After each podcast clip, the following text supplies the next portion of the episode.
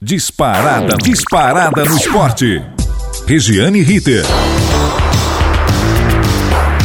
Muito bem, estamos de volta com informações esportivas aqui na Gazeta Online, em nosso mini disparada no esporte. Vamos começar falando de futebol. A semana promete ferver. A guerra de bastidores já começou e os dirigentes de três clubes usam e abusam do jogo de palavras. Enquanto o presidente corintiano Duílio Monteiro Alves dá satisfação à torcida nas redes sociais, reclamando junto à CBF pelo segundo gol do Flamengo, não marcado pelo árbitro de campo Rafael Trace e validado pelo árbitro do VAR sem que o lance fosse observado por Trace. Foi muito estranha a primeira vez que acontece e o Corinthians reclama fraco.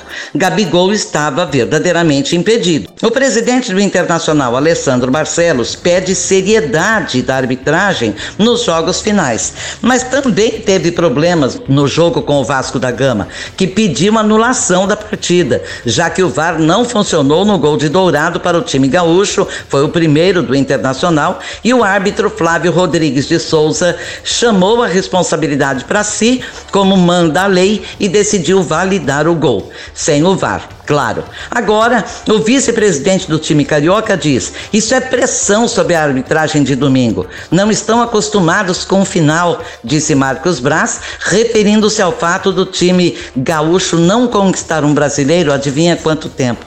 Há 41 anos. O último foi em 1979.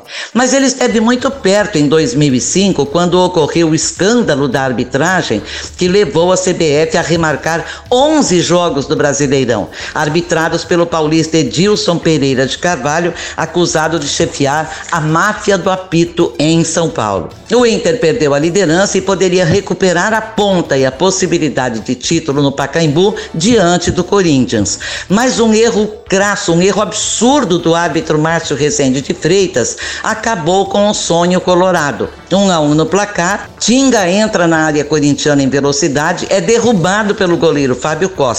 O juizão não só não marca a penalidade para o Inter, como expulsa o jogador do time gaúcho. Foi pior do que a máfia do apito daquele ano.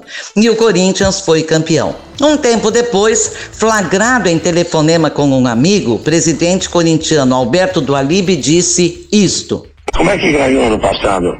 Ganhou, mas olha, se não tivesse aquela anulação de 11 jogos, nós estamos fora porque campeão de fato e direito seria internacional. Os últimos cinco jogos, nós temos 14 pontos na frente e chegamos, entendeu? Um ponto só roubado. Roubado. Vocês ouviram?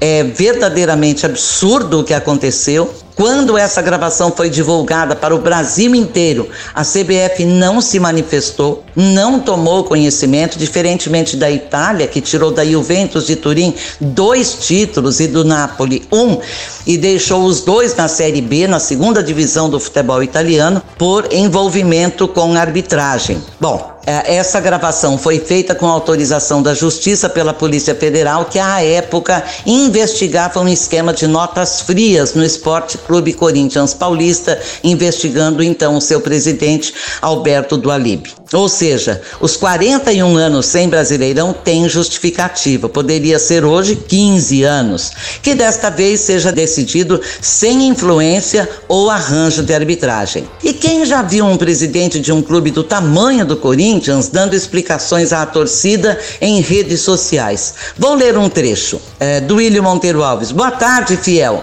Só não fui ainda à CBF porque ela, a entidade Confederação Brasileira de Futebol, está em recesso.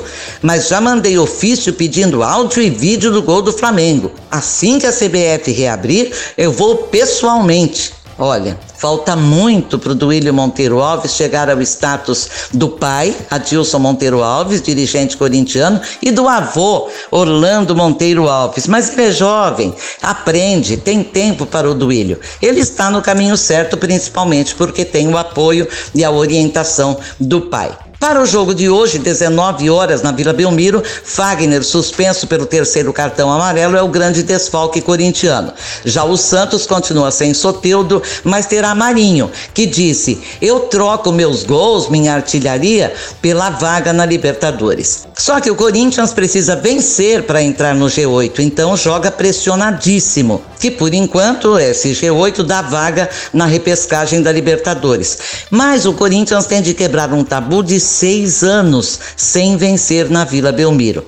O jogo será às 19 horas, repito, e promete muitas emoções. Já a outra partida, Coritiba e Palmeiras, não tem nenhum atrativo. O Coxa já foi rebaixado e o Verdão não briga pelo título. Esse é o jogo verdadeiramente de cumprir tabela do ano. Lembrando que os jogos de hoje são atrasados. Santos e Corinthians da 33 rodada, no Palmeiras da 35 rodada. Muito bem, o brasileiro vai fazendo suas vítimas. O Atlético Mineiro teve chances de brigar pelo título, mas caiu de produção na reta de chegada, na hora errada, e terá de se contentar com vaga direta na Liberta, isso se não continuar caindo. É terceiro lugar com 62 pontos, o São Paulo colou com 62 em quarto e o Fluminense, é, o Fluminense encostou numa arrancada histórica, está em quinto com 60 pontos.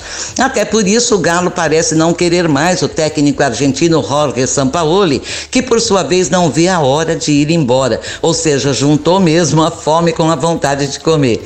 O destino de Sampaoli seria o Olympique de Marseille, França e tem mineiros torcendo muito para que o treinador faça rapidamente as malas e leve seu nervosismo embora.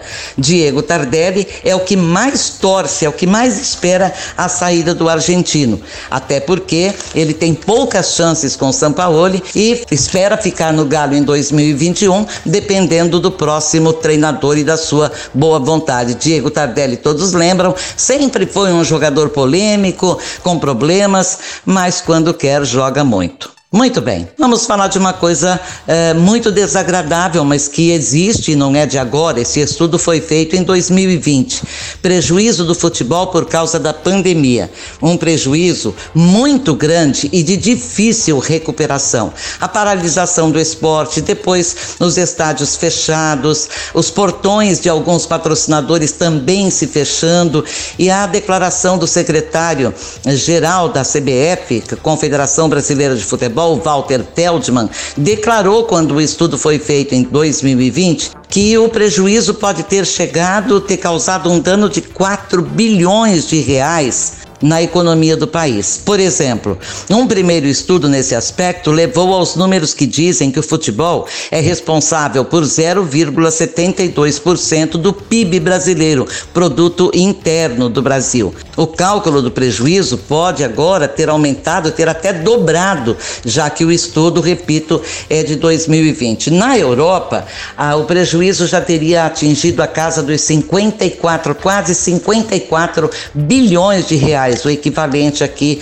ao nosso dinheiro, 54 bilhões. Ou seja, o Walter Feldman, que é o secretário-geral da, da CBF, acredita que quando tudo voltar à normalidade, este prazo é absolutamente imprevisível, já que a coisa piora a olhos vistos, até porque não temos a colaboração de todo o povo brasileiro no combate à propagação do vírus, do coronavírus que causa a Covid-19, e e essa pandemia me parece que vai longe, até por falta de colaboração. Se a ciência está às tontas, se a ciência está às cegas, por exemplo, no Brasil, a vacina chega e acaba muito rapidamente pessoas injetando seringas vazias nos braços de idosos de 90 anos, de 80 anos, para levar a vacina para casa, para vacinar suas pessoas, ou muito pior ainda, para vender, para comercializar um produto que não está chegando para o mundo, não na quantidade desejada, não na quantidade necessária, e para isso ainda falta muito tempo. Por isso, amigos, colaborem. Quando souberem de aglomerações, não só não compareçam, mas falem com seus amigos, com seus parentes, com os mais jovens principalmente, para que tenham um mínimo de juízo e um mínimo de paciência para esperar. Todo mundo ajudando, a coisa pode acabar antes do tempo. Aliás, não há tempo, não há previsão, não há futuro pelo menos por enquanto, que se possa planejar, porque não se sabe quando e se isso vai acabar. Depende muito de nós e a minha insistência é para que todos nós colaboremos. Aliás, por falar em colaboração, falei de esporte aqui na Gazeta Online com assistência técnica do nosso querido Agnoel Santiago, o Popó, a supervisão técnica do nosso querido Robertinho Vilela, Renato Tavares, nosso querido na coordenação geral e a direção geral da Faculdade Casper Libero e da Gazeta Online é de Wellington Andrade. Um abraço, obrigada pelo carinho, eu volto. Regiane Ritter. Disparada no esporte.